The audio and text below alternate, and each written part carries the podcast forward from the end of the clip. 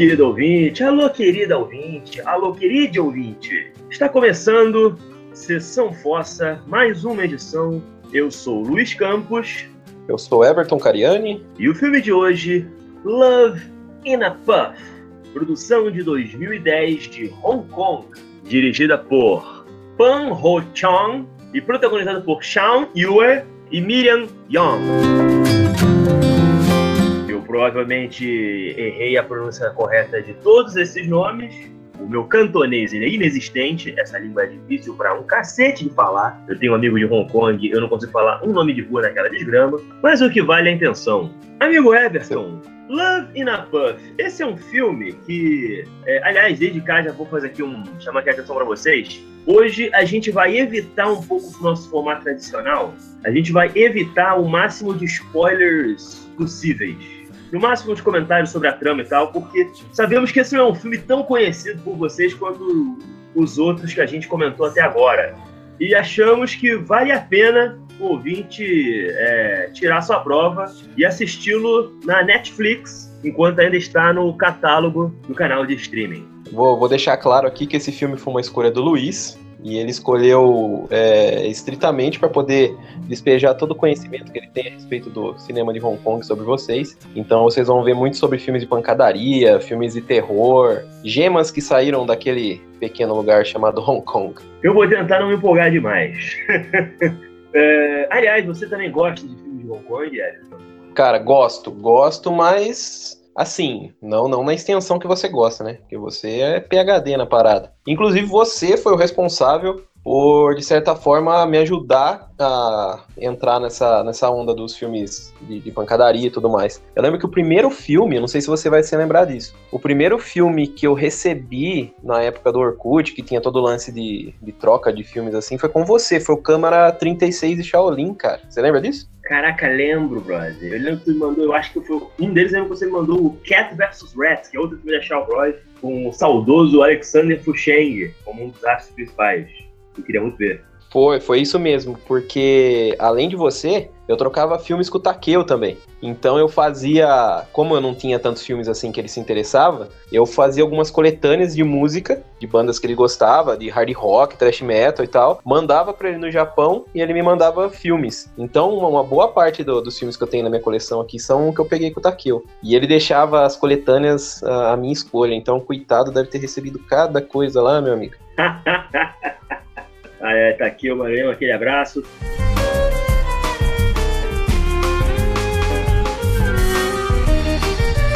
É, cara, o cinema de artes marciais chinês, ele é facilmente, ou pelo menos era, não sei se isso mudou, né? Porque eu descobri que o jovem de hoje não sabe quem é Bruce Lee, eu descobri isso, eu sou professor de inglês, né? Aliás, quem quiser aula de inglês online, não sei procurar. Mas eu descobri que com meus alunos adolescentes, por exemplo, né? No último curso que eu trabalhei, nenhum deles sabia que era Bruce Lee, confundia com Bruce Willis, o que me fez me sentir tanto velho, quanto por meio instante eu senti aquele gosto amargo que uma pessoa sente quando chega na casa dos 30 anos, de começar a achar que a geração atual não sabe de nada, que na minha época as coisas eram melhores. E, enfim, eu não gosto muito de cair nessa mentalidade, não, que é sempre uma armadilha do tritão, né? A nostalgia, esse veneno que mascara as imperfeições do passado e gera uma relação um tanto quanto conflituosa com o presente. Mas eu já estou, né, fugindo do assunto. Inclusive, querido ouvinte, você quer confirmar que o nosso amigo Luiz se tornou um, um jovem senhor amargo? Escute o episódio anterior do Chasing M que você vai comprovar isso.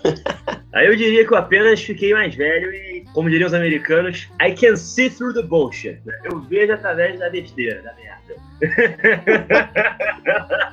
Então, basicamente, eu pensava que o cinema de Hong Kong era um festival eterno de chute na cara e tiroteio. Basicamente, a mesma coisa que existia no mundo. Podia essas coisas de filme de romance, que eu não gostava de ver quando era mulher, que era como eu definia filme de drama, filme de romance. Podia ser qualquer filme, era. Sabe? Não tinha não tinha ação, não era comédia, era filme de romance, eu não queria ver. As coisas mudaram um pouco desde então, ainda bem. E através dali, eventualmente, eu fui descobrindo outros caras, assim. Mas tinha um período, assim, que é, mesmo sendo uma ilha dentro do, da China ali e tal, os caras tinham uma produção local absurda. Eu não lembro mais quantos filmes por ano, assim, não lembro um número altíssimo. E é um mundo maravilhoso de descobrir, porque eles têm muita coisa de todos os gêneros e muita coisa boa. E esse filme, o Love in a Puff, que é de 2010, ele é um caso interessante mesmo dentro da filmografia local. Ele foi um filme basicamente independente, né, por assim dizer, embora os dois atores principais, tanto o Sean Yue quanto a Miriam Young, já eram naquela época dois nomes muito fortes né, no cinema local. E o próprio diretor, o Pan Ho-chan, ele também já era um cara que já tinha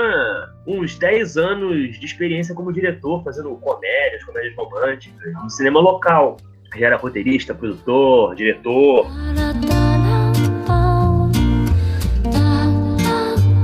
Cara, se você fosse traduzir o, o Love na Puff pro Brasil, o que, que seria? Baforadas de amor? Algo assim. Teria que ser algo nessa linha. Amor numa baforada, amor num trago, uma coisa mais ou menos assim.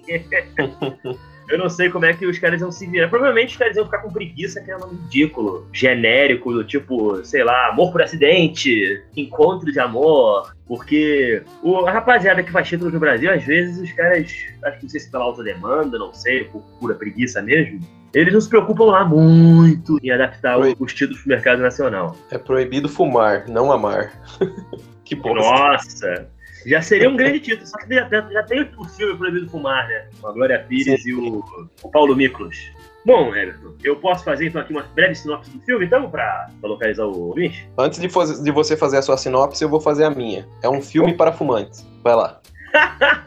Olha, eu, eu, eu, acho que você está simplificando um pouco. Não é um filme para fumante. Mas definitivamente, se você fuma, é um filme que ele pode é, ressoar mais forte. Basicamente, o filme trata de duas pessoas. A Cherry, que é vivida pela Miriam Young, e o Jimmy, que é o Sean Yue.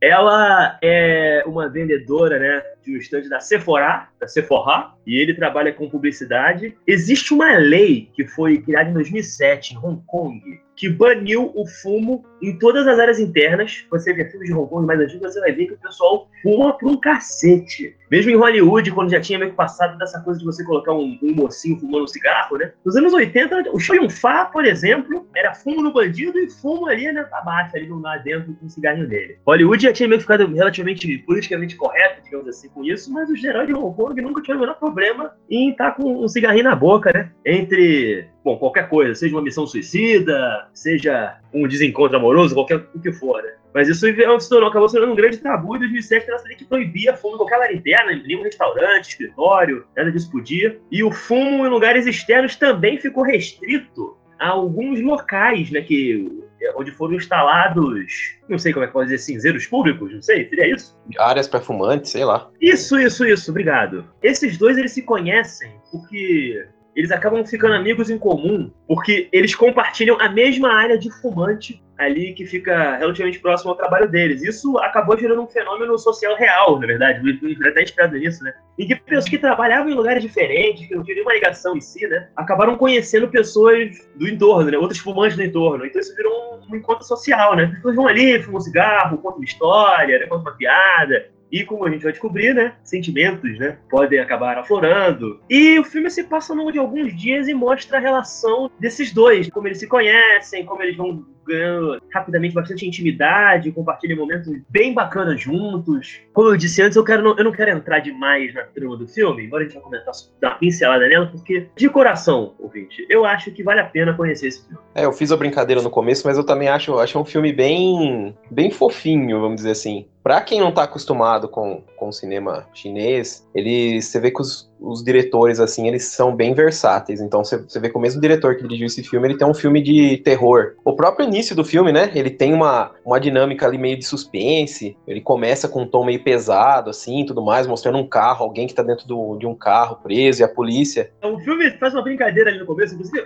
os próprios créditos do filme, né? São em vermelho, meio que escorrendo como se fosse um sangue, assim, bem escuro, numa garagem Kong, onde inclusive um segurança está fumando um cigarro indevido. Ele sabe muito bem que ele não pode, enquanto ele pensa estar sozinho. E logo depois você descobre que aquilo é um bate-papo entre amigos. O Everton comentou uma coisa interessante. De fato, é muito comum. Assim como em Hollywood, diga-se passagem, né? Você tem os caras que são muito falsos para toda obra, né? São diretores que não são exatamente autores. Os caras fazem o filme que tem que fazer para fazer um dinheiro no mercado local. Alguns diretores, inclusive, são incríveis nisso. Conseguem com muita versatilidade passar por diferentes gêneros. O Paul Chan, eu admito, esse é o primeiro filme dele que eu vejo, embora ele já tem uma carreira aí de 20 anos, com muitos hits. Inclusive, esse filme virou um, foi um hit tão grande que acabou se transformando numa, numa trilogia envolvendo os dois personagens, né? Envolvendo a relação entre os dois ao longo dos anos, né? A continuação, inclusive, se encontra na Netflix, que é o Love on a Buff, e concluiu com o Love Off the Cuff, de 2017, ainda com os mesmos Shawn Yue e a Miriam Young. E é um filme que ele,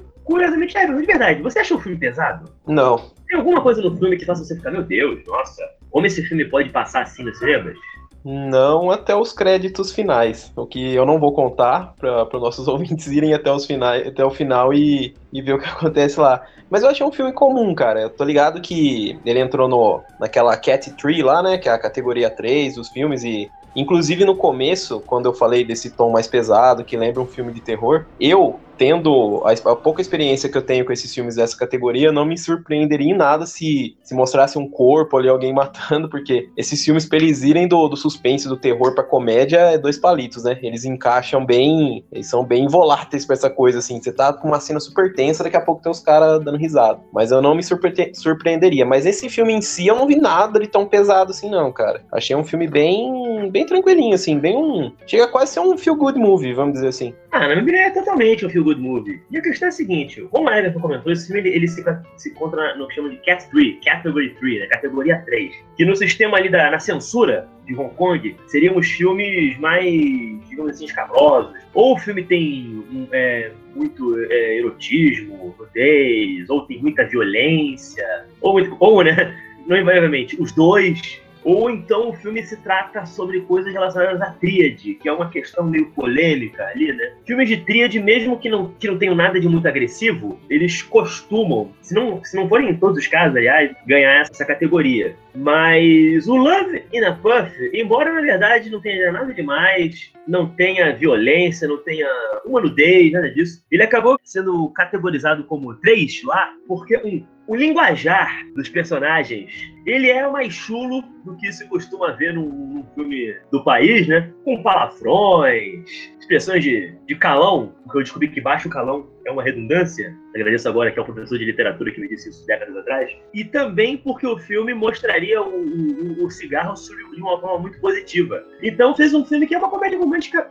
relativamente bem comum, sem nada de né, bizarro acontecendo, acabou ganhando essa censura, o que prejudicou o filme no primeiro momento. Porque, afinal de contas, um filme desse não vai ser assistido por qualquer pessoa, você tem que ser uma idade. Mas acabou que o boca a boca do filme deu tão certo que o filme se tornou um hit gradualmente. Depois de algumas semanas, o filme acabou se tornando um dos filmes mais assistidos, tanto que gerou essas continuações que eu comentei. E o filme, assim, ele, embora seja basicamente uma, uma comédia romântica, ele não segue exatamente a cartilha das comédias românticas, das comédias de Hong Kong, porque elas tendem a ser meio escrachadas, assim. Em alguns aspectos, o humor de Hong Kong, ele é, ele remete um pouco uma coisa bem rasteira que é muito comum, inclusive, no humor nacional. Tem uma galera lá que são tipo assim, os Paulo Gustavos, assim, os Leandro Rassuns, embora trabalhando com diretores muito melhores, que gera alguns verdadeiros clássicos. Mas tem umas coisas que são muito assim, invariavelmente me pego adorando um filme que eu recomendo para alguém e a pessoa não gosta tanto porque o filme é muito Hong Kong. É preciso gostar do, do, do, desse tipo de cinema de Hong Kong para gostar das comédias dele. Mas esse filme eu acho que ele consegue transitar numa seara que, mesmo para quem não é, para quem não tá acostumado com o senso de humor dos caras,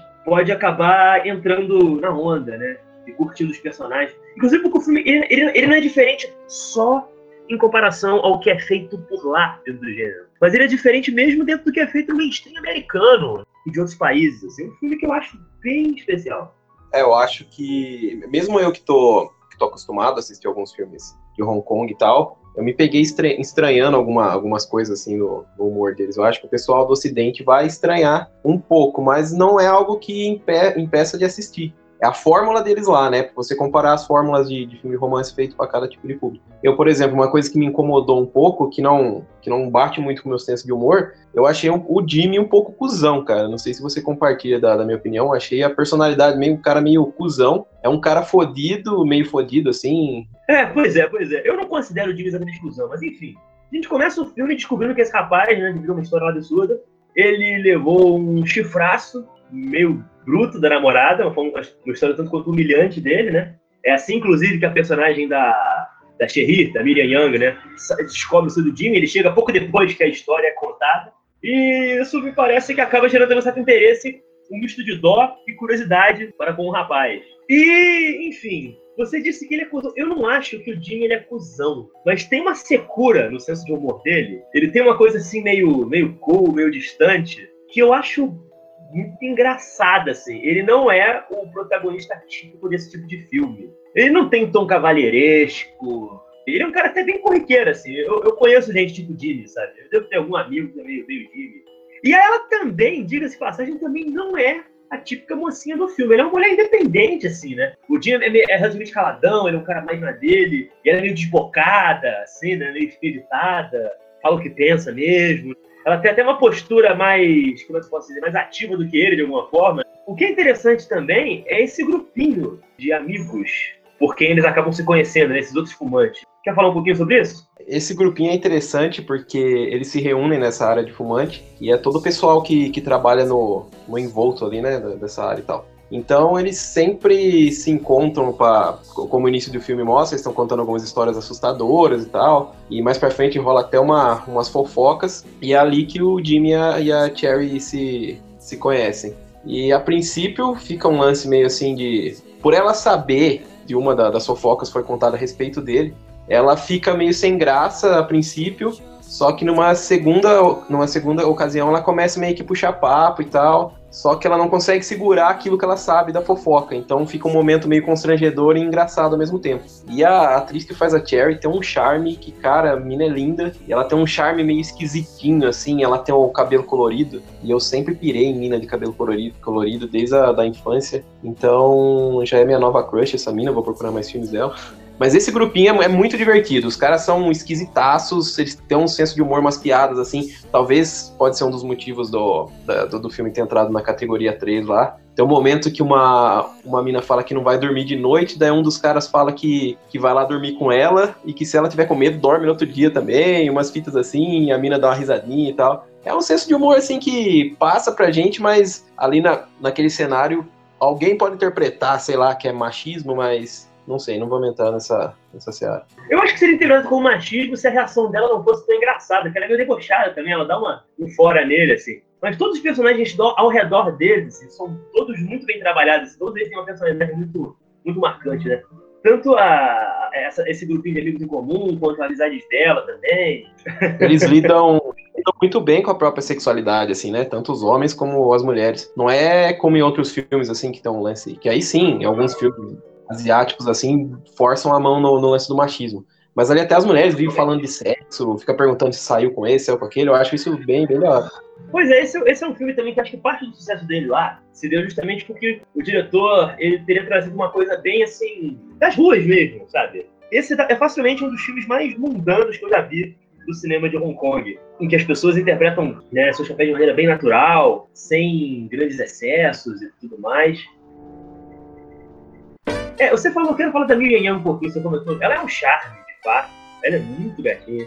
E assim, ela é uma veterana já da indústria. Ela é uma cantora pop de muito sucesso também, que é muito comum. Isso, os dois, diga-se passagem, tem vários singles discos lançados, né, tanto o Yue quanto ela. É muito comum uma pessoa ser modelo e no, no modelo virar tentar ser cantor ou ator, e os dois. Vários dos principais artistas do cinema de, de Hong Kong são cantores e atores. O Yue trabalhou com em filmes de ação como Invisible Target, do parecido Benny Chan. Ele tá no Dragon Tiger, do Donnie Yen, ele é o cara dos Chapos. Ele também tá no Conflitos Internos, que ele, ele é a versão mais jovem do personagem do Tony Long, que é um dos protagonistas do segundo filme, que tá na Netflix, inclusive. E eu tava muito curioso em ver ele num papel do tipo, né? Mas enfim, e ela, como eu falei, ela já, já tinha trabalhado com o diretor de outros filmes, como Isabela e o Shoot I Shoot.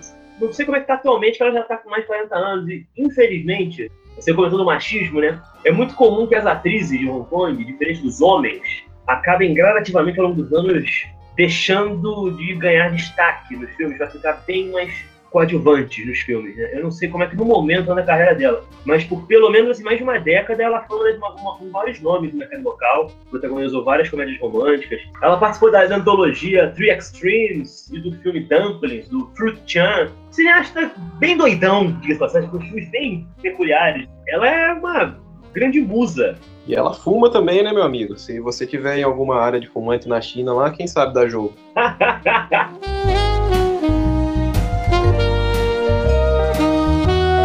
Pois é, cara, eles fumam bastante. O diretor, ele teve muito cuidado, a, a câmera tá sempre muito próxima dos atores, né? Você tá quase que ali junto com aquela rapaziada fumando junto, né? Passando as conversas dos dois ali, né? Dos passeios que eles, que eles dão de dia ou de noite, né? Pela, pela cidade. Como fumar é esse tabu, vocês veem eles sempre em umas áreas assim, né? Com meio chega a ser um, ligeiramente claustrofóbico os locais de fumantes que eles, que eles frequentemente se encontram, né?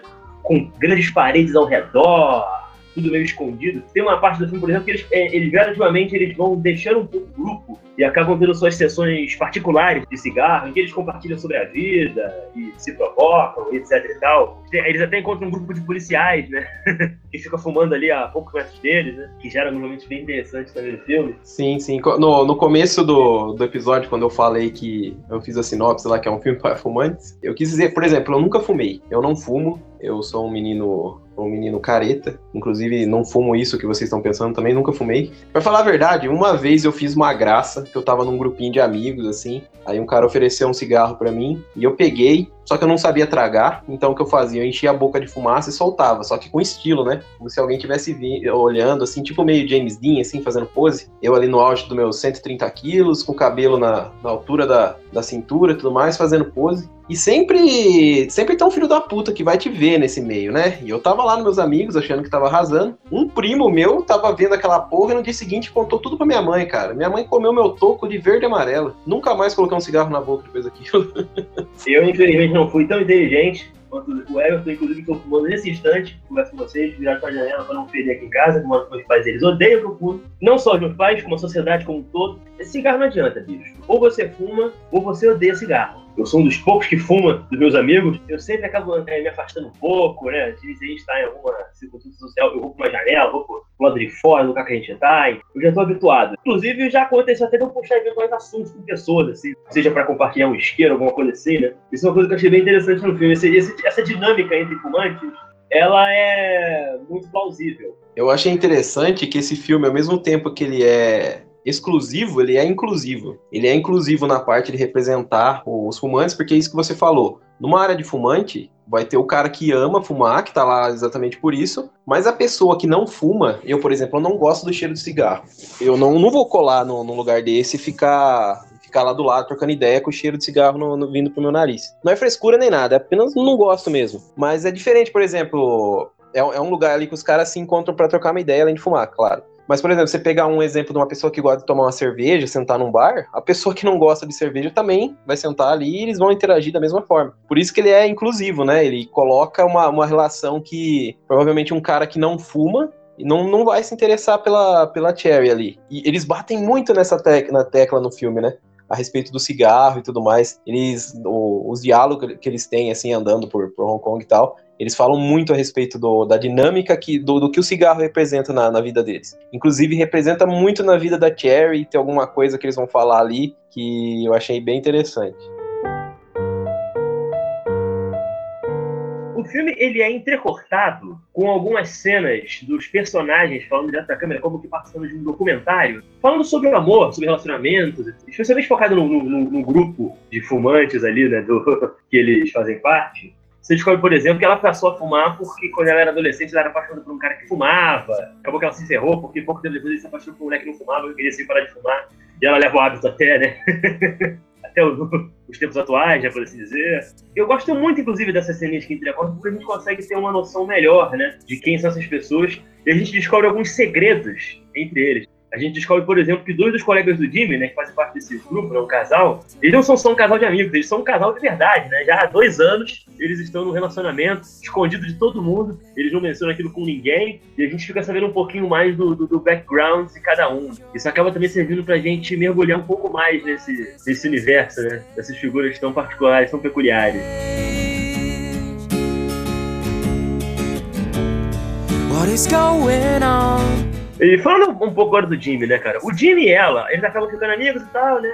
Ela acaba dando, fazendo lá um jeito lá de trocar, né? Celulares lá com ele, né? Daquele flerte não flerte. Tá muito claro que tá, já começa a rolar um interesse ali, mas eles ficam né, fazendo coisa de posuda ali, né? Tipo, não, nada demais, né? Nada disso. E eventualmente, né, quando tá ele num momento assim, no mesmo dia de noite, ele tá numa, num, jantando com os colegas de trabalho, né? O pessoal ali da, da agência, perdão, de publicidade que eles trabalham, estão ali comendo, né, junto com o estagiário, etc e tal ela tá fantasiada de Madonna em um karaokê no aniversário de uma amiga. Eu não lembro se eles iam comprar cigarros e tal, e acabam combinando de se encontrar, né? Isso dá início também a um momento bem interessante com ela fantasiada de Madonna, né? Com uma roupa tentando cobrir os peitões pontudos, e ele fazendo piadas.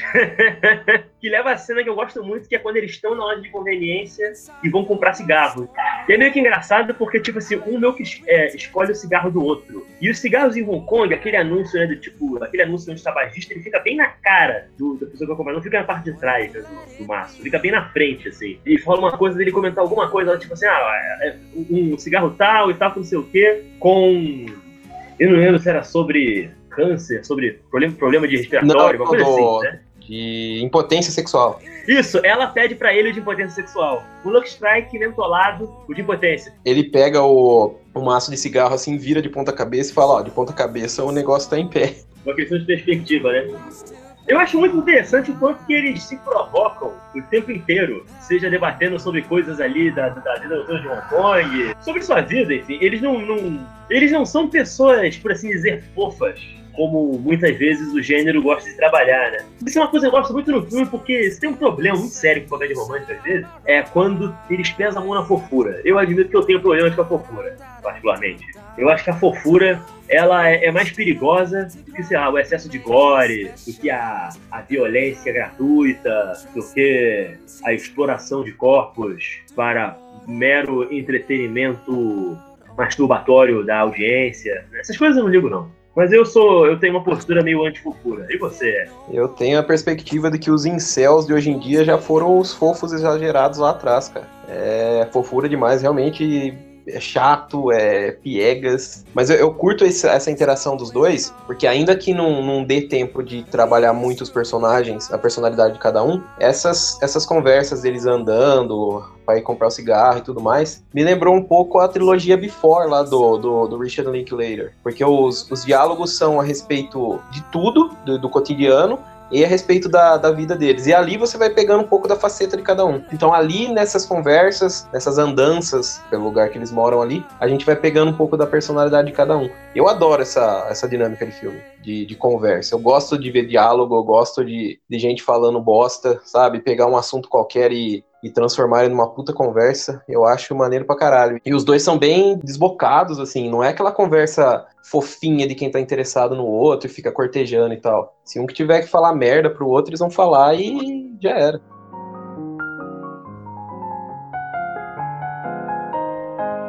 Esse filme, ele é meio que episódio, por assim dizer, ele você vai passando ao longo de alguns dias, né? E ao fim desse mesmo dia você descobre que nossa querida Cherry, ela não é solteira. Que na verdade, ela mora com seu namorado, não é mesmo?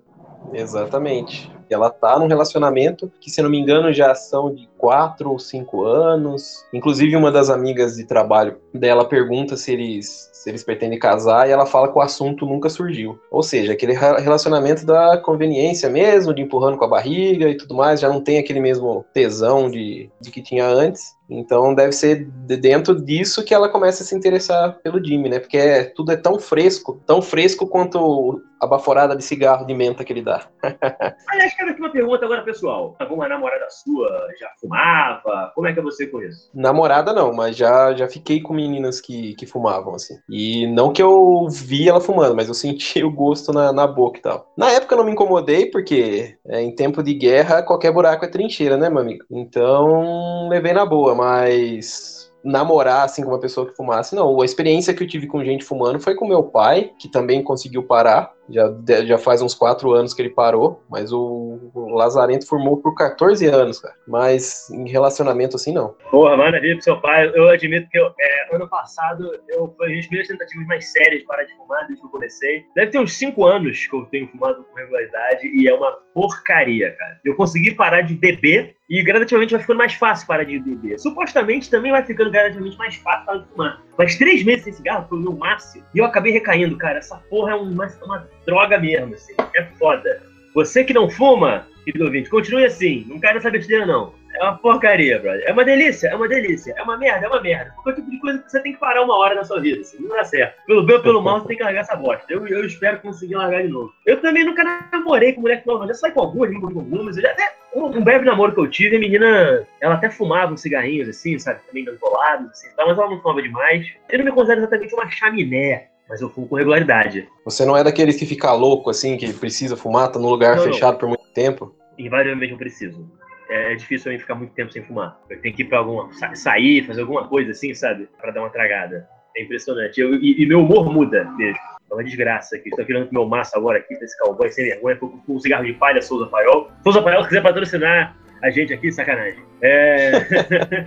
não, mentira. Imagina patrocinando essa merda. Nunca mais para os ouvintes não acharem que eu tô pagando uma de fofo aqui, uma coisa que a gente tava criticando antes, né? Eu não fumo, mas eu bebo. Gosto de uma, de uma cerveja, às vezes eu passo um pouco da conta, mas eu, eu bebo. Mas não no, no, sentido de me fazer falta, assim. Geralmente, quando eu paro de beber, não é mais da questão do álcool em si, porque eu não me considero um alcoólatra. Eu não bebo a ponto de no dia seguinte já estar tá querendo por uma necessidade. Mas é mais quando eu quero dar uma, uma sossegada, assim, fazer uma dieta, pá. Inclusive, esse princesão do, do Luiz Campos é um cara que vive malhando, vive todo fitness, não sei o quê, mas a desgraça fuma, cara. Então, enfim, a hipocrisia.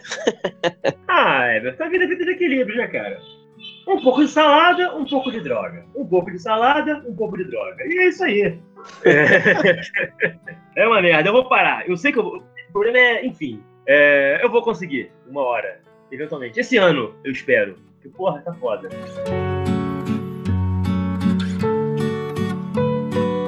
E eu vou dizer uma coisa, isso é uma coisa que me deixou muito curioso com esse filme, né? Porque esse filme é focado nessa subcultura do fumo. E como eu já mencionei antes, quando você fuma, existe uma marca, uma letra escarlate sobre a sua pessoa, que tem pessoas que são muito adamantes assim, não se misturam com fumante. Homem que fuma, mulher que fuma, simplesmente não rola. Então, isso é uma coisa que torna um pouco mais difícil você conhecer alguém às vezes. Porque não adianta, bicho, é desagradável. Você dá uma fedida, sabe? Seu hálito, sabe? Você precisa ficar, às vezes, comprando balinha. É complicado. Você sabe que, tipo, tem gente boa que você está deixando de, de, de conhecer por causa do, do teu maldito cigarrinho. Ou seja, nos episódios anteriores que a gente vendeu o peixe do Luiz aqui, falando que ele tá sozinho, se você quiser toda essa preciosidade, você vai ter que aceitar o fato dele fumar. Então já vai se preparando, leva um sprayzinho junto, que vale a pena, viu? Confesso que vale a pena. Muito obrigado. Eu, eu, juro que eu tô tentando melhorar. Eu juro que eu vou parar, cara. Eu vou parar essa porra. Esse ano ainda não veio. Agora não, mas esse ano ainda rola. Tem fé. Deus, é, o sangue de Cristo tem poder.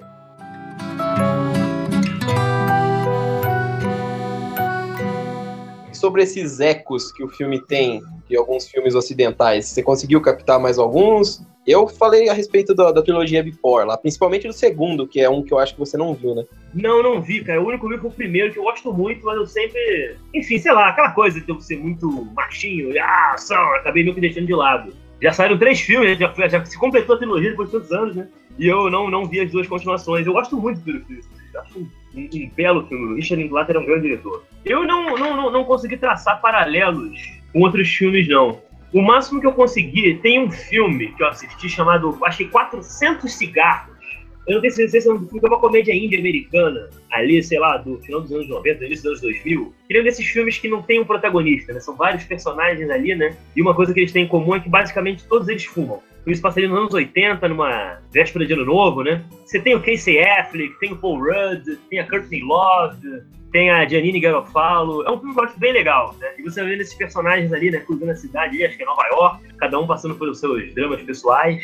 E isso é uma coisa que o filme tem em comum. Todo mundo praticamente fuma na porra do filme. Isso gera uma série de, de situações. Embora isso, o cigarro não seja uma questão tão né, dramática, por assim dizer, né, quanto nesse filme. Né? Porque você descobre, por exemplo, que a personagem principal, vou mandar aqui um, um, um spoiler leve, né? Ela chega até a comentar isso no depoimento dela. A desgraçada sofre de raiva.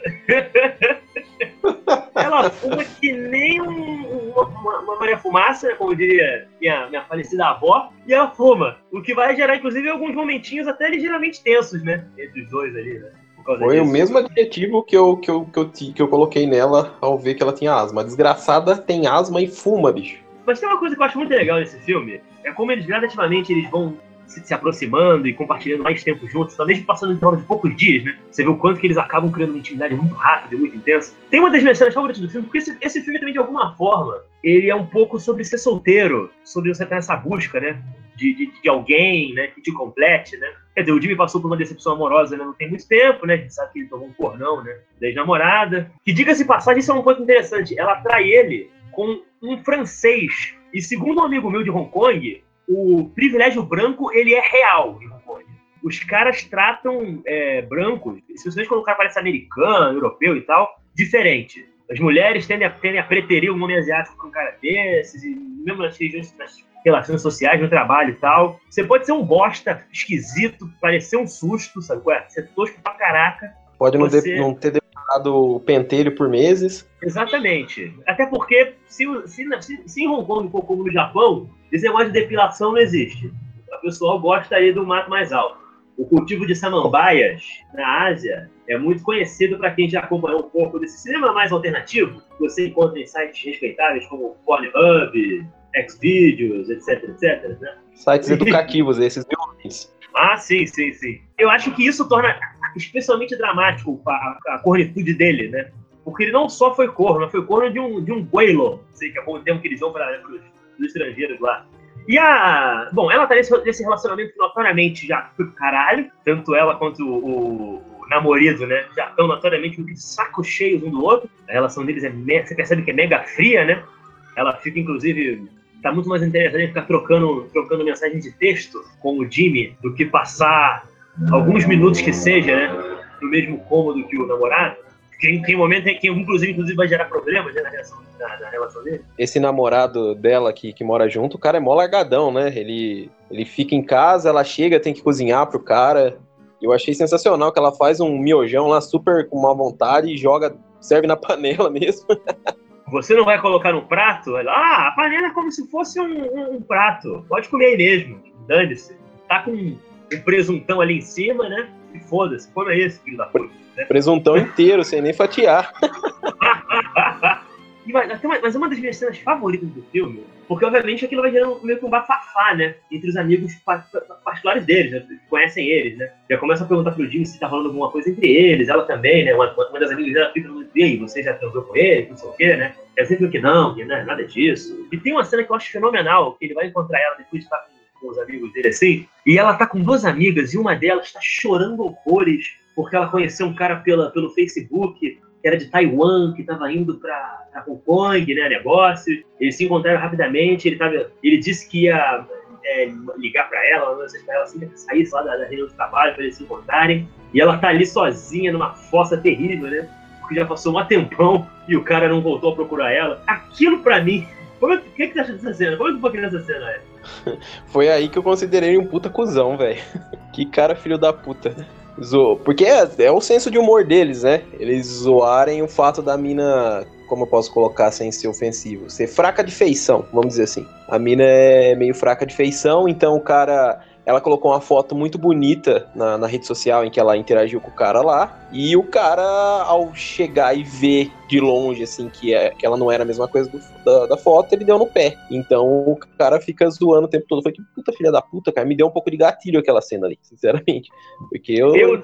Eu posso dizer que eu fui melhorando com o tempo, mas eu já fui um cara que era meio assim também, velho. Vou contar um caso aqui, rapidão, só pra, pra interagir. Na época do Orkut, eu tinha minhas fotinhas lá, eu era um gordinho cabeludinho, metaleiro e tudo mais. E eu tirava umas fotos sempre de rosto, né? Porque tirava umas fotos de rosto e colocava lá. E interagia com as menininhas, assim e tal, jogava uns chavequinhos e tudo mais. E foi, dessa, foi na primeira vez que uma menina me chamou de gostoso por ver uma foto do meu rosto. Eu tava com o cabelo jogado no, na frente do rosto, assim. Inclusive, eu atraía as, nos anos 90, chamadas Marias Shampoo, que eram as minas que se interessavam por homens cabeludos. Um dia, ela me pediu para mandar uma foto de corpo inteiro, o que eu levei um tempo para tirar, né? De uma senha ali salvou uma, que eu achei que estava razoavelmente boa. Mandei a foto, não obtive resposta e ela me bloqueou do Orkut. Hoje eu vejo isso com, com senso de humor, mas é o motivo de eu ter achado o cara um cuzão ali, por, por ele tratar esse assunto com, de forma jocosa. Rapaz, eu vou te dizer uma parada, brother. Eu também nunca, eu também já fui cabeludo. Eu perdi muita oportunidade na vida porque eu nunca acreditei muito no meu potencial, se você entende. Mas, enfim, agora já sou um homem careca, não tenho mais cabelo há muitos anos, né? E assim, eu também sempre fui meio gordinho e tal. Sei que eu já deixei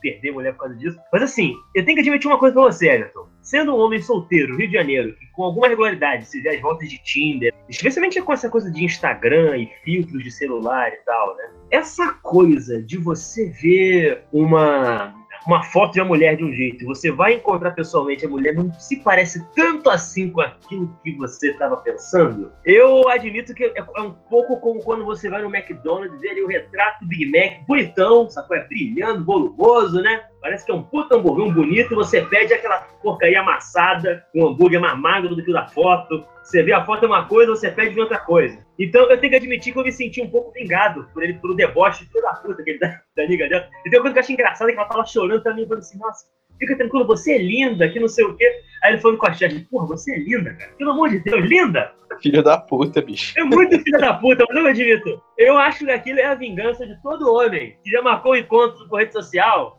com base em fotinha assim e tal, e a mulher usa todo o artifício que a tecnologia permite para maquiar a realidade. E eu sou contra, sabe? Eu acho que você, homem e mulher, você tem que. Eu descobri que isso não é só mulher, não, cara. Eu trabalhava, na época, num hostel, e eu tava conversando com a. Vou falar que ela trabalhava ali, né? E ela tava me comentando que uma vez foi um hóspede falar que o cara ele usava um filtro no celular dele quando ele tirava uma selfie. Basicamente, assim, todo, qualquer defeito dele desaparecia. Assim, o cara ficava bem padrão. O defeito, assim, entenda, né? Padrão. Tô sem querer ser grosseiro, né? Mas afinava a silhueta dele, sabe? A pele dele ficava que nem um boneco. E ele botava essas fotos, assim, nos Instagram dele, na vida, etc e tal. Imagina a surpresa das moças quando, conheci, quando encontrava o cara pessoalmente, né? Você vai achando que é uma coisa e vai outra. Então, eu tenho que admitir, tadinha, mas bem feito, assim.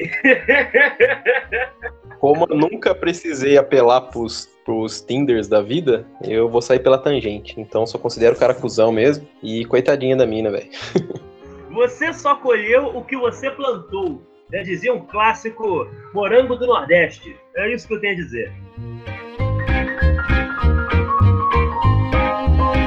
Sem querer também dar muito spoiler, esse filme também, em algum momento, ele lida com esse problema, digamos assim, de duas pessoas se conhecerem e meio que, muito rapidamente, as pessoas acabam pegando muita afeição um pelo outro, de maneira que isso pode ser visto como uma grande carência, a pessoa acaba se sentindo um pouco sufocada, né? Tem um certo momento que esse, esse contato constante entre Jimmy e Cherry acaba gerando uma, um desentendimento mais especificamente uma resistência até do próprio, do próprio Jimmy, né, perante a, perante a Cherry, que é uma, que é uma figura como é muito mais atirada que ele, né? ela fala que pensa mesmo, foda-se, né, ela não tem muito essa de ficar adorando a pílula, que gera ali um certo constrangimento e isso vai levar, né, a crise do casal se dá um pouco por causa disso. É um pouco do medo de intimidade, né? Exatamente, cara. Essa questão do medo das coisas estarem rápido demais, de você estar tá dando um passo maior do que as pernas. E parece que são pelo menos semanas, um mês, que eles vão se conhecer, mas não. Eles pegam a química entre eles, se dá de maneira muito, muito veloz. O que, que, você acha disso? Você já passou por uma situação remotamente similar a essa? Eu tenho uma coisa pra dizer sobre isso. No momento de carência ali, quando você tá, principalmente no, no intervalo entre um relacionamento e outro, que você fica meio na fossa ali, às vezes você meio que confunde qualquer qualquer carinho retribuído, assim, tudo mais, ou você começa a ter um crush numa menina, assim, e tenta chegar, e às vezes não dá certo, você fica meio, meio assim. Mas o, o contrário também já aconteceu, do tipo, de você achar que as coisas estão desenrolando muito rápido, e às vezes você veio também de um relacionamento, você tá meio naquela ressaca assim, você tá meio com medo de, de se relacionar de novo, de ter alguma coisa séria, e aparece alguma pessoa que já tá querendo, tipo, já tá querendo tudo, vamos lá, vamos não sei o que, e você fica meio com o pé atrás. Já aconteceu os dois casos, mas eu também, cara, eu confesso que já fui mais Cherry do, do que Jimmy. Já aconteceu também de eu, de eu ficar meio com medo desse lance da intimidade, assim, muito rápida, principalmente em, em final de relacionamento você já conhece alguma pessoa de supetão e começa a trocar ideia, o negócio começa a avançar muito rápido, você carrega um pouco dos medos lá, que vai, vai dar merda de novo tudo mais. Mas o lance de, de se afeiçoar muito rápido a pessoa e não querer se desapegar daquele carinho momentâneo ali, principalmente se você tiver um, com carência, vindo de, de uma fossa e tudo mais, e começar a projetar algo mais sério, também já aconteceu. Mas eu acho que eu fui mais Cherry do que, do que Jimmy. Eu, é claro, né, fui mais Jimmy do que Cherry. Tive minhas vezes também que eu acabei me empolgando demais. Eu, quando tô muito empolgado, eu às vezes eu fico muito empolgado. Eu acho que eu acabo transmitindo uma ideia de carência, não sei, uma coisa muito grande. Que é um pouco verdade, eu acho, né? Às vezes era isso mesmo, né? Porque é meio que isso também, né? Quando, quando você conhece uma pessoa, você ainda não. As pessoas que você não conhece a pessoa muito bem, você acaba. Como é que se diz? Você acaba meio que inventando essa pessoa na sua cabeça. A gente já comentou sobre isso antes da nossa discussão sobre o 500 dias com ela. E às vezes você acaba sendo rápido demais. E... e aconteceu muito no passado. Eu gradativamente fui ficando menos, assim. O que já aconteceu comigo é de as coisas começarem a tomar uma proporção que eu achava que estava mais rápido do que deveria e por algum motivo deixar aquilo morrer. Ou por culpa minha mesmo, admito, por eu ter vacilado e ficar meio assustado com o que poderia acontecer e tal. Isso também envolve umas questões minhas, enfim, que eu, que eu ando lidando em análise, cabe dizer. Mas também já teve vezes em que eu me senti um pouco. Porque a coisa meio que foi muito intensamente assim também, então eu me senti meio sufocado pela moça. Isso acabou me afastando também. E uh, eu sempre tive a tendência de acabar me sentindo meio que responsável e de ficando mais tempo do que devia em algumas situações. Mesmo que elas não durassem tanto assim, de eu não impor muito limites. É uma coisa que eu admito que eu preciso melhorar na minha vida. Porque isso já quase me botou em alguns problemas. Assim. Eu tenho um pouco de dificuldade. Tem um lado meu que é meio gosta de agradar, que se preocupa em agradar, sabe? O outro. E eventualmente eu acabo me vendo em situações que eu não tô tão à vontade assim. E ou eu acabo passando a ideia de que ou eu sou muito carente, ou então, sei lá, eu não tô tão afim assim, mas eu sinto que, sabe, é meio que, pelo menos em teoria, aquilo vale a pena, mas em vez de deixar a coisa e deixar um pouco as coisas mais claras, do que, tipo, do que eu quero, do que eu penso. Eu acho que, inclusive, aquele dos dois acaba sendo um pouco sobre isso, né? Porque esse é um grande problema, né, cara? É, é por isso que acho que a gente sempre vai ter filmes de amor e a ficção sempre vai lidar com esse tipo de coisa. Porque as pessoas, e acho que talvez os homens sejam piores do que isso que as mulheres, são muito ruins para falarem de maneira clara o que pensam e o que sentem. Seja por medo do conflito, enfim, né? seja por, por, qualquer motivo que seja. E muitas vezes uma coisa que poderia ser bacana, desde que as pessoas se entendam, entrassem em algum acordo, não sei, sabe? Saísse um pouco da, da, da, da defensiva e, e, e, fosse mais sincero com o que pensa, o que sente, a gente acaba Cara, deixando cre... coisas passarem. Cara, eu acredito um pouco, eu não sei se vai fazer sentido para a sua situação também. Eu acredito um pouco de ambos os lados, do medo da, da aproximação, enquanto do, do outro lado, ao conforto. Porque eu acho que quando a gente não tá com ninguém, principalmente nós dois, que a gente foca muito a nossa vida nos nossos hobbies, quando a gente começa a sentir que vai se privar um pouco dessa liberdade que a gente tem de estar tá naquele conforto dos nossos hobbies, a gente fica meio com o pé atrás. E o contrário também. Quando a gente está num relacionamento legal, a gente se sente confortável. Então a gente fica investindo, investindo, investindo, e às vezes investe até mais do que, do que precisa e do que deveria. Então eu, eu, eu atribuo um pouco esse lado, pelo menos para mim, é esse conforto, cara. Eu sempre me senti confortável nas coisas. Quando eu tô sozinho, eu sofro, eu fico na fossa, eu sinto vontade de ter alguém, sim, mas eu ainda consigo encontrar conforto nas coisas que eu gosto. E é a mesma coisa ao contrário. Quando eu tô no relacionamento, eu me sinto confortável, eu quero continuar, eu quero continuar investindo naquilo ali. Eu já investi em relacionamentos que já estavam desgastados há muito tempo, inclusive tendo ideias mirabolantes, assim, de fazer surpresas e tudo mais, e a pessoa cagar, tá ligado? E eu ainda associava assim, ah, talvez ela não interpretou da forma que eu quis mostrar para ela, sabe? Então, eu, eu atribuo muito ao conforto, cara. Não sei se você concorda comigo. Tem um quê de conforto, sim, mas tem uma coisa que é fogo, cara. E eu já quebrei muita cara com isso, e eu acho que muita gente já quebrou a cara comigo nisso também. A verdade é o seguinte, eu, aliás, hoje em dia eu percebo que, voltando à questão da fofura, eu percebo muito o pessoal, especialmente o pessoal um pouco mais jovem, 10 anos, 15 anos mais, mais jovem do que eu, você vê, por exemplo, muita gente compartilhando às vezes quadrinhos, ficava falando sobre essa coisa das pessoas serem sinceras e serem fofas, né? Ah, eu quero alguém que faça isso, não sei o que lá, quero ficar cochilando com você. Mas é, a verdade, a verdade verdadeira da natureza humana, é, a natureza humana é um termo que eu uso meio que jocosamente, porque eu não acredito muito na natureza humana, eu acho que a gente não tem natureza porra nenhuma. Quando umas coisas vêm, vêm de maneira, sei lá, muito rápida, muito intensa, a gente tende a, se, tende a se assustar um pouco. Não sei se tem algum instinto de preservação, né? Talvez, e talvez exista sim uma natureza humana, que faz a gente ficar meio assim de maneira geral, as pessoas elas não têm muita condição de lidar com a carência de outra pessoa que não a própria. Quando a gente está, às vezes, meio carente ou criando expectativas sobre alguém, então a gente tende, a, às vezes, a, a em alguns erros, sei lá, direto demais e acaba, ou, ou grudento demais, etc e tal, o que acaba gerando um certo desconforto. Mas se o contrário é feito também, a gente também se afasta.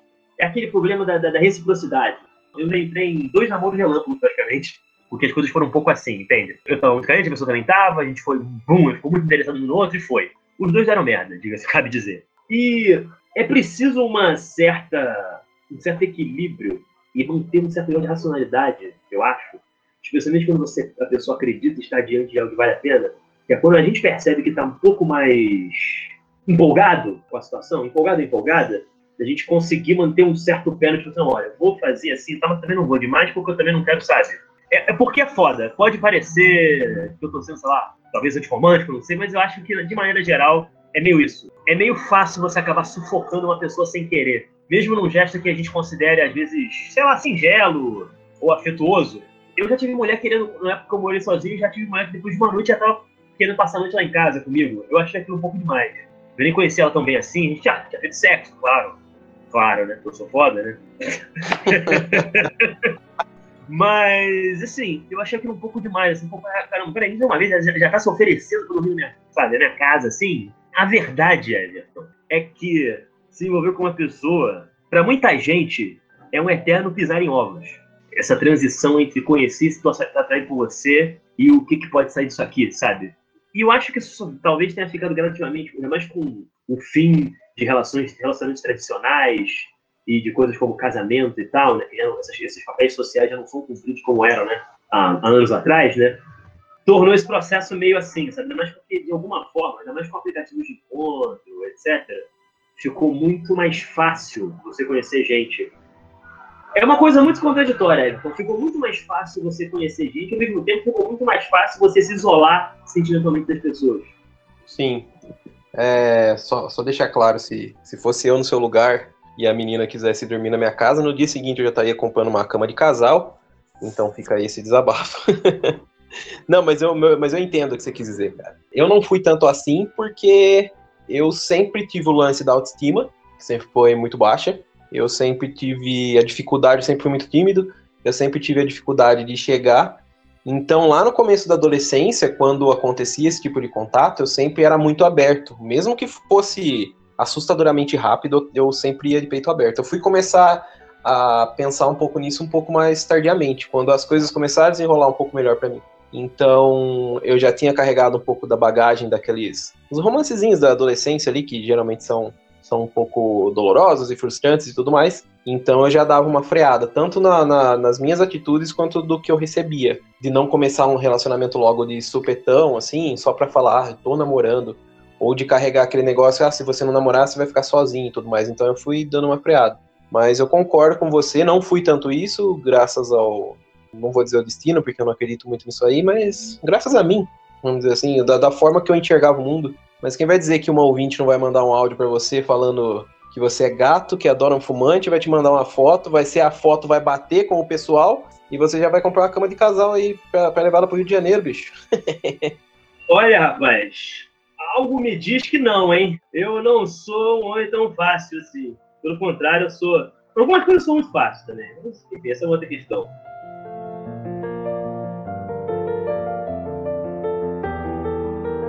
Bom, meu amigo, chegou a hora né, daquela, daquela coisa das cotações, né, que eu gosto sempre de fazer, e você o faz por educação, por companheirismo. Que nota que você dá para esse filme, se você fosse dar uma nota? Eu posso dar minha primeiro? Vai lá, vai lá. Eu fiquei bastante surpreso. Eu descobri esse filme, embora ele já, eu descobri, ele já estava até na minha lista de, de favoritos da Netflix, porque eu tinha. Por causa do ator principal, assim, eu gosto do Sean Lewis.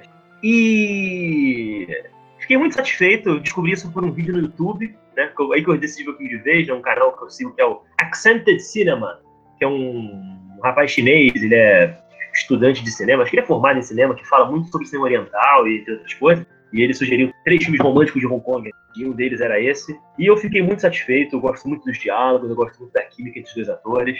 E agora, certamente, que eu vou correr atrás das continuações. Eu vou dar quatro estrelas para esse filme. Boa nota, boa nota. Cara, eu, eu achei legal assistir esse filme, porque o pessoal que está acompanhando o nosso podcast pode ver que a gente está num segmento de filmes bem distintos. Então a gente falou lá do Always Be My Maybe, que mostra asiáticos, só que num filme americano. Personagens americanos, só que de, de, ascendência asiática. E aquele filme, apesar de ter essa representatividade, ele tem a, a, fórmula americana, né? De contar a história. Aqui a gente traz um filme que, que é realmente chinês. É a dinâmica do relacionamento no, no país deles e tal. E eu acho interessante isso. Pra gente que é fã de, de cinema de romance, assim, de, de histórias de amor e tudo mais, eu acho legal pegar essas nuances de cada, de cada país e tal. Então eu vou dar uma nota. Deixa eu ver. 3 seria muito baixa? Vou dar uma nota 3, cara. Porque eu gosto, eu gostei. Ele soa em algumas partes ainda um pouco esquisito para mim. Principalmente porque eu não sei como é essa, essa dinâmica de, de conhecer alguém fumando, porque eu não fumo. não que isso seja um problema na, pro filme e tal. Mas é um bom filme, cara. Eu terminei, achei fofinho. Inclusive a cena final, a gente tá batendo aqui nesse lance de não ser fofinho, mas a cena final pode. A cena final é bem fofinha. As cenas pós-crédito tem um bagulho lá que, você, que, eu, que eu quero muito que vocês assistam e comentem com a gente depois, por favor. Voltem, mandem lá no, no Disque Fossa ou comentem no Farofa de Miolos, porque eu quero saber a opinião de vocês. Mas é isso, cara. Eu vou dar uma nota 3. Espero que esteja bem, bem representado aí. Luiz, tivemos alguns comentários a respeito do nosso último episódio, Chasing M. O episódio que quase terminou no, nosso, no final do nosso relacionamento, né? De, de amor. então vamos lá. O primeiro recado é do Daniel de la Vega. Inclusive, mandar um abraço pro Daniel, ele sempre interage com a gente lá no, no Farofa de Miolos. E ele disse o seguinte: ele adorou a abertura e achou o meu sotaque demais. Muito obrigado, Daniel. Aí o relato dele. Procura esse M foi um belo exemplar dos anos 90. Ben Affleck canastra desde sempre. Aí ele coloca entre, entre parênteses, melhor diretor do que ator. Mas o cara do filme é Jason Lee. O maluco sempre foi muito engraçado. O filme envelheceu mal, mas era o retrato da década. Veja as comédias e filmes de ação do período. Curti pra caramba na época e o passado da menina é pra deixar qualquer cara bolado. Considero que o Kevin Smith começou até bem. Era um Cameron Crowe da quarta divisão, mas decaiu pacas. Dogma é péssimo e Jersey Girl é ruim tem o um lance da memória afetiva com esse filme. Era rato de locadora e esse filme foi uma dica da balconista. Daniel Della Vega, aquele abraço. Cameron Crowe da quarta divisão, gostei dessa. Eu nunca, nunca tinha feito essa associação, acho que faz sentido. Ele remete um pouco ao Cameron Crowe e ele é total quarta divisão em comparação ao outro. E envelheceu muito mal. Eu não acho que o passado dela seja tão passado, sabe qual é? Eu acho que o meu problema é, é, é menos o fato dela ter sido, sei lá, um pouco mais clara com relação ao que ela já fez do que o que ela, do que fundamentalmente ela ter feito. Pelo menos é o que eu penso hoje em dia. E realmente Ben Affleck é um diretor bem melhor do que ator. Embora eu até acho que nesse filme ele tá bem, assim, eu acho ele muito irregular. Tem filmes que eu acho que o Ben Affleck ele acerta no tom, em outros que definitivamente não. Mas eu acho que eu nunca vi um filme que eu pensei assim, caraca, só o Ben Affleck podia fazer esse papel ele é definitivamente um ator muito limitado. Curiosamente, o cara que melhor dirige ele é ele mesmo. Ele sabe se dirigir, uma coisa que é muito curiosa, porque me parece ser a coisa mais difícil, você dirigir e atuar no, sua própria, no, seu, próprio, no seu próprio filme. Mas é isso aí. Valeu, Daniel. Muito obrigado. Ele também me mandou uma mensagem no privado no Facebook. Grande abraço pra você, obrigado por estar dando uma moral tanto aqui no Sessão Fossa quanto no Cine Poeira, cara. Valeu mesmo. Eu, como um grande fã do, do Cameron Crowe, concordo que o Cameron Crowe é o melhor cineasta do, do, do Kevin Smith, mas essa quarta, quarta divisão aí machucou meu coraçãozinho. Não, mas legal, muito obrigado pelo, pelo feedback e continue interagindo com a gente, cara. Ele sempre tá mandando mensagem, todo episódio ele deixa um feedback pra gente lá, esse cara é bem participativo. Valeu mesmo, velho. Agora vamos para o segundo comentário, que é da, da Mariana Pedreschi. Inclusive, ela confidenciou que é uma mulher bissexual, o que torna o comentário ainda mais legal para a gente saber a visão que ela tem do filme. É, ela considera o episódio o melhor de todos até agora, Aí ela diz: talvez eu seja suspeita porque gosto demais desse filme e por não ser muito conhecido, nunca tinha entrado em debate sobre ele antes. Além de estar bem engraçado o podcast, acho que o Everton colocou perfeitamente, tá vendo, Luiz? Tudo que eu sinto pelo comportamento da Amy. O filme mesmo antigo é muito atual, trata totalmente esse machismo mascarado de heroísmo e por parte dela essa carência mascarada de impulsos e escolhas erradas, mas mostra que todos nós estamos sempre sujeitos a falhar constantemente nas nossas escolhas afetivas e aprender com isso. E não, ela não mentiu. Como você escolhe lidar com seus demônios do passado no presente é problema seu.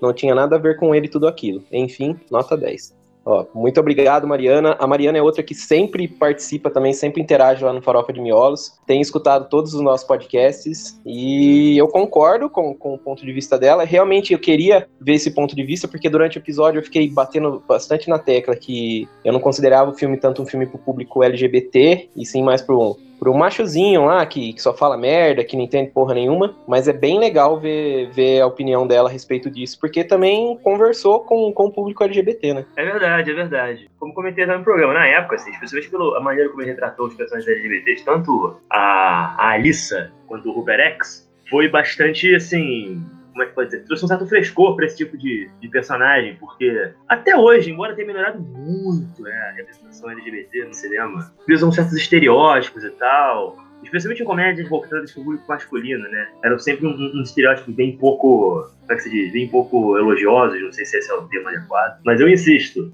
ela mentiu por omissão, porque ela sabia o que estava perguntando e ela não respondeu o que não quis, por medo, etc, rejeição, beleza mas mentiu. Mas você sendo um jovem senhor amargo, a sua opinião não conta, então. Mas, cara, concordo com você. Hoje em dia, ó, a forma com que eles, com que eles retratam os homossexuais nos filmes não tem mais aquela coisa dos anos 90 que é o homossexual sendo piada. Rola uma piada, rola uma, uma coisinha ali, mas é mais para trazer um, um, senso de humor que vem deles mesmos. Então eles dão liberdade pro homossexual fazer piada dentro do, do círculo deles. E não aquela coisa, ah, ele é gay, hahaha, aquela coisa tonta assim. Então, realmente. Eu não acho, assim como você, que o filme envelheceu tão mal dessa forma, mas enfim, tamo aí, foi um puta debate maneiro e tá gerando debate com os nossos ouvintes, e isso que é mais legal. O Disque Fossa é um serviço que Everton Cariani e eu providenciamos a você, querido ouvinte, para é, expor alguma história sua envolvendo uma dor de cotovelo, um chifre, uma questão mal resolvida, alguma coisa curiosa com relação ao cinema de comédia romântica e por que não uma força que você passou em sua vida particular e que queira compartilhar conosco. A ouvinte Daniele foi a nossa primeira participante do Disque Fossa e escuta aí o que ela tem a dizer. Eu sou a Daniele, eu sou amiga do Everton faz muito tempo, da época do Orkut. Éramos os dois da comunidade do Orkut do Boca do Inferno, né? O site que faz críticas de filmes de terror e fantasia. E depois, acho que como o Everton mesmo lembrou, ele se aproximou de mim no Twitter, porque eu não tava muito bem. E ele veio perguntar se eu precisava conversar. E a partir daí, foi uma amizade que floresceu e segue até hoje, né? Nós éramos, nós sempre fomos muito, muito próximos e tínhamos mais duas amigas que participavam mais com a gente, que acabamos meio que perdendo contato e nos auto-intitulávamos The Losers Club, né? Uma referência ao It, do, do Stephen King, que é adorado por nós todos, né? Então, por causa dos interesses em comum, nos conhecemos, mas na verdade é, o Everton me ofereceu um, um ombro amigo, né? Para que eu pudesse chorar minhas pitangas. E desde então tem sido assim. Passamos por vários perrengues. É, o meu primeiro término de relacionamento foi uma fossa perigosíssima, porque eu acabei, enfim, desenvolvendo alguns problemas de saúde e tudo mais. E quem me ajudou muito nessa época foi o Everton. E foi recíproco, né? Porque depois acabei oferecendo o meu ombro amigo para ele também quando ele passou pela mesma situação. E nossa amizade é uma coisa muito forte e a gente sempre sempre comentou muito sobre filme, né? Então eu não tinha muito hábito de assistir filme de romance e tal, porque eu era da galera do, do terror e gótica e todas essas coisas. E aí, por muitas indicações dele, foi que eu fui indo atrás. Inclusive, um dos meus. Não entra no, na categoria somente romance, né? Mas um dos meus filmes preferidos do mundo é o Clube dos Cinco. E eu lembro que antes de ter o DVD aqui pra gente poder comprar, o Everton autorou um pra mim e fez bonitinho, capa, gravou o filme bonitinho, me mandou com uma cartinha muito legal. E na época foi um Deus nos acuda, porque o meu ex ele era extremamente ciumento, extremamente possessivo e queria que eu devolvesse o DVD pro Everton, que onde já se viu isso, porque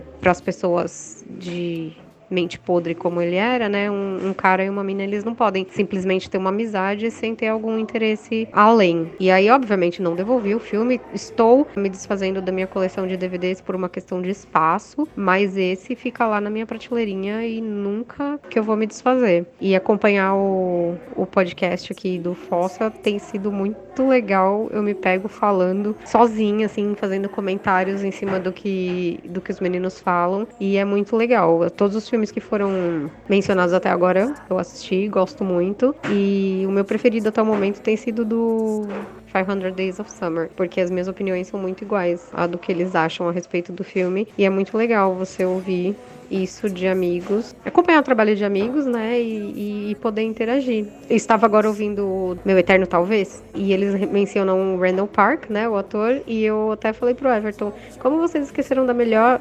participação dele, que a minha série preferida do mundo é The Office, né? E estou reassistindo pela quarta vez já, acabando novamente a temporada 9. E o Randall Park é o Asian Jim, de uma das melhores pegadinhas que o Jim faz com o Dwight. E só gostaria de mencionar isso. Não se esqueçam dele no The Office, melhor série do mundo. E em questão de relacionamento, já que estou falando do The Office, o relacionamento da Pam e do Jim é um relacionamento que eu acho muito legal e que talvez vocês poderiam abordar também uma hora dessas. Quem sabe? Bom, é isso aí. Boa sorte aí na empreitada e estarei sempre ouvindo. Valeu, Daniele. Aquele abraço para você. Bom, o motivo a gente não ter comentado, eu particularmente, não ter comentado sobre a participação do Randall Park no The Office é muito simples. Eu não assisti a The Office inteiro.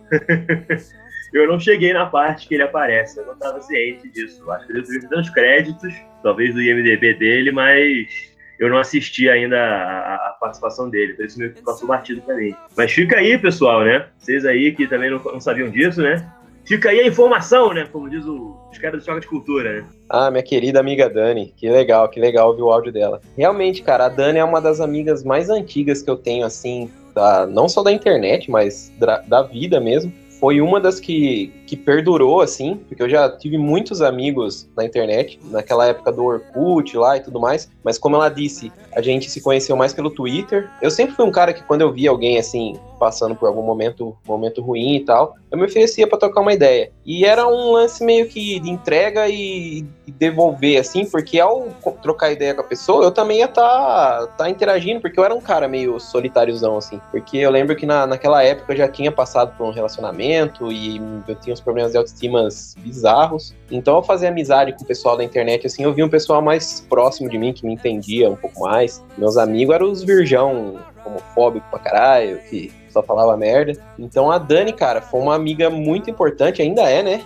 Mas o, o engraçado é que a gente nunca se trombou pessoalmente. Deve fazer o quê? Uns bons 15 anos que a gente se conhece e a gente nunca se trombou pessoalmente. Assim que passar a pandemia, temos que, que corrigir isso daí. E sobre o Breakfast Club, eu lembro dessa história, lembro bem. Lembro de que ela tinha citado assim que o Breakfast Club era um, era um dos filmes favoritos dela. E eu tinha, na, naquela época, eu trocava bastante filme com o pessoal, assim, inclusive com, com o Luiz, a gente trocava filmes de, de, de, pancadaria e tudo mais. E eu lembro de trocar esse filme com uma, com uma pessoa. E quando chegar, eu fiz, eu autorei, é, fiz a impressão na, na mídia e tudo mais, fiz a capinha e tal. E pensei em mandar para ela, na, na, inocência. Aí deu todo esse, toda essa treta com o namorado dela e tudo mais, mas depois a gente foi ver que o cara era, era bem otário. Mas valeu, Dani, valeu pelo carinho que você continua tendo por mim, saiba que é recíproco. E fico feliz de você estar acompanhando o podcast. São os filmes que a gente sempre comentou, a gente foi assistindo, foi indicando um pro outro.